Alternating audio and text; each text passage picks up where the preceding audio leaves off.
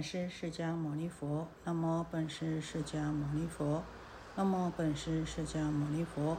无上甚深微妙法，百千万劫难遭遇。我今见闻得受持，愿解如来真实义。好，我们前面呢啊，已经讲到说这个阿难尊者啊，执着说呢啊，这个心。在这个随和之处，哦，那我们接下去呢，看这个阿难尊者呢，执着这个心在中间。我们先看原文：阿难白佛言：“世尊，我亦闻佛与文殊等法王子谈实相时，世尊一言：心不在内，意不在外。如我思维，内无所见，外不相知，内无之故。”在内不成，身心相知；在外非异，今相之故，腹内无见，当知中间。佛言：汝言中间，中必不迷，非吾所在。今汝推中，中何为在？为父在处，为当在身。若在身者，在边非中，在中同内；若在处者，为有所表表。非物所表，无表同无表则无定。何以故？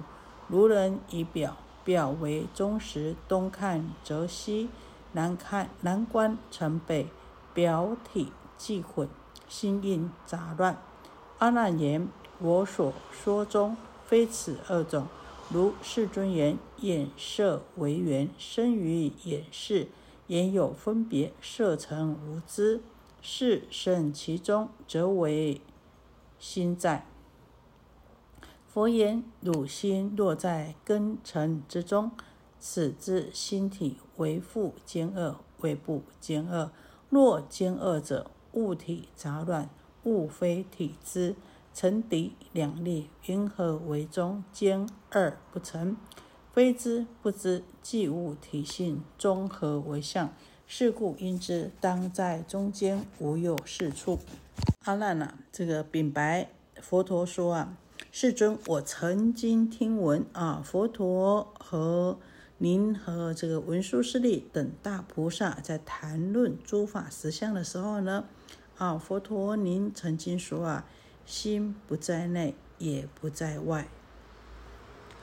那呢，我就这么想了。阿难说，他就这么去思维想，这个心呢，在内不见心肝脾胃爪身法肠，那心若在外呢，又不能呢相互感知。那心在里面不见腑脏，在内呢就不能成立。那身呢，心呢，啊，是相知的。所以说，心在身外呢，又不合理。实际上啊，心对内虽然不知，但又能与身外相互感知。所以说啊，这个心呢，虽然不在身内，也不在身外，那就应该是在中间，不在内，不在外，那当然就在中间喽。佛陀说：“好啊，啊，阿难，你说心在中间啊。”那这个所谓的中间就是有所指喽。那中间呢，也必须要有一个确定的方向和位置。虽然你现在已经把这个标的有一个目标指出来了，说在中间，那中间确切的你所谓的中间它的位置、它的方所呢？啊，那也就是说，这所谓的中间是在哪里呢？是在某一个地方啊。在某一个处所，还是是在呢这个身体的里面呢？如果说这个中间是以身体的里面来说的话，那身体的边缘，我们就是说啊，这身体的前面、后面、左边、右边，这都不能称为中间哦。那如果说在身体的中间，那就等于是在身体的里面是相同的啊。那如果说呢？啊，这个能够知觉的这个心啊，是在某一个地方的话呢，是有标示呢，还是没有标示呢？有确定的位置方所，还是没有确定的位置和方所呢？那如果说呢，啊，没有确定的啊这个标志位置和标示的话，那就等于什么？没有了啊！你没有确定说这边是中间，那你就凭空无证了，没有确立出来。那如果呢有确立的标示的话，那也是不确定的。为什么说？就算你标示出来的话，标就算你标示说，哎，这里是中间，也是不确定的。为什么会说不确定呢？啊，佛陀接着说，他说，好比呀，啊，有一个人啊，这个用一个标的，那确认啊，拿一个拿一一个杆子啊，有一个标的呢，确认说这里是中间。可是啊，啊，虽然说这里是中间，那我从东边看的话。这个标的就成为西边，那我如果站在南边看的话呢，这个标的呢就成为北边。那呢，西看则东，北观成南。那这样子呢，怎么样确认说，哦，很正确的说这里就是中间呢？那那这样子的话，这个表体的方位也是怎么样混淆不定的啊？那你。心的方位混淆不定，那当然你心呢也是会变得啊这个杂乱了。我们讲一下名相，在前面讲说文殊等啊有文殊等住法王子，那为什么说菩萨是法王子呢？啊，因为佛是法王，于法自在，那菩萨呢啊当然就继承这个佛的位置来呢弘扬佛化。所以呢，啊，是真佛子，也称为法王子。那我们讲啊，这个谈实相，这个阿难说啊，他曾经听这释迦牟尼佛跟这些文殊师利等这个大菩萨啊，这个法王子谈这个实相。那所谓的实相呢，有三种。第一个就是无相的实相，也就是说，没有一切的虚妄之相。啊，并非呢本体也没有啊，所以讲无相之实相啊。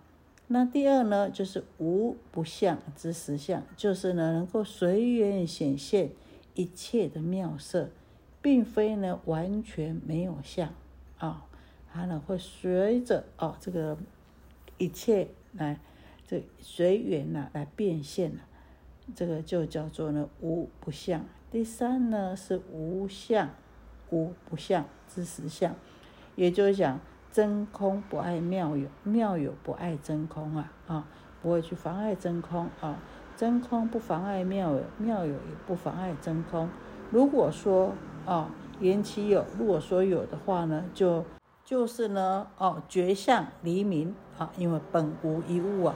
那如果说是无的话呢，那就是呢灵光不昧。应用自在啊，就像摩尼宝珠一样，啊出生一切的妙宝，而呢一尘不染呐，能够远离一切相啊。我们称呢这个无相的实相，所以无相实相呢，就是能够远离一切相啊，并不是说呢啊真真的是针对它的相来啊讲了，能够啊随着人意啊。啊，从摩尼宝珠当中呢，生出一切的妙宝啊，所以说呢，无不相之行实相啊，能够生出一切，而呢啊不执着于相，这个就是无不相之实相。所以啊，我们实相呢，哦，可以分成无相之实相，还有无不相之实相，还有无相无不相之实相。啊，当佛陀怎么开示阿难的时候啊，那阿难就回答佛陀说啊，我所说的中间呐，不是指啊这个身体的中间，或是指啊这个地方啊处所的中间，而是呢像世尊所说的啊，眼根以这个色尘啊为缘而生呢眼视，而这个眼根因啊有分别的功能呐。对于外面的这个色尘啊，这无知的这个色尘呐，能够去分别、认识，那这个呢，能够分别认识的这个知觉是呢，啊，在这个色尘和眼根中间，那这也就是我所谓的中间，那也就是心的所在。所以，他所谓的心之所在呢，是眼根跟色尘的中间。那这个呢，能够哦，这分别的，这就是心之所在啊。佛陀说啊，入心若在根尘之中，此之心体为复兼恶，为不兼恶。好，那你说这个心体呀，啊，是在于这个根六。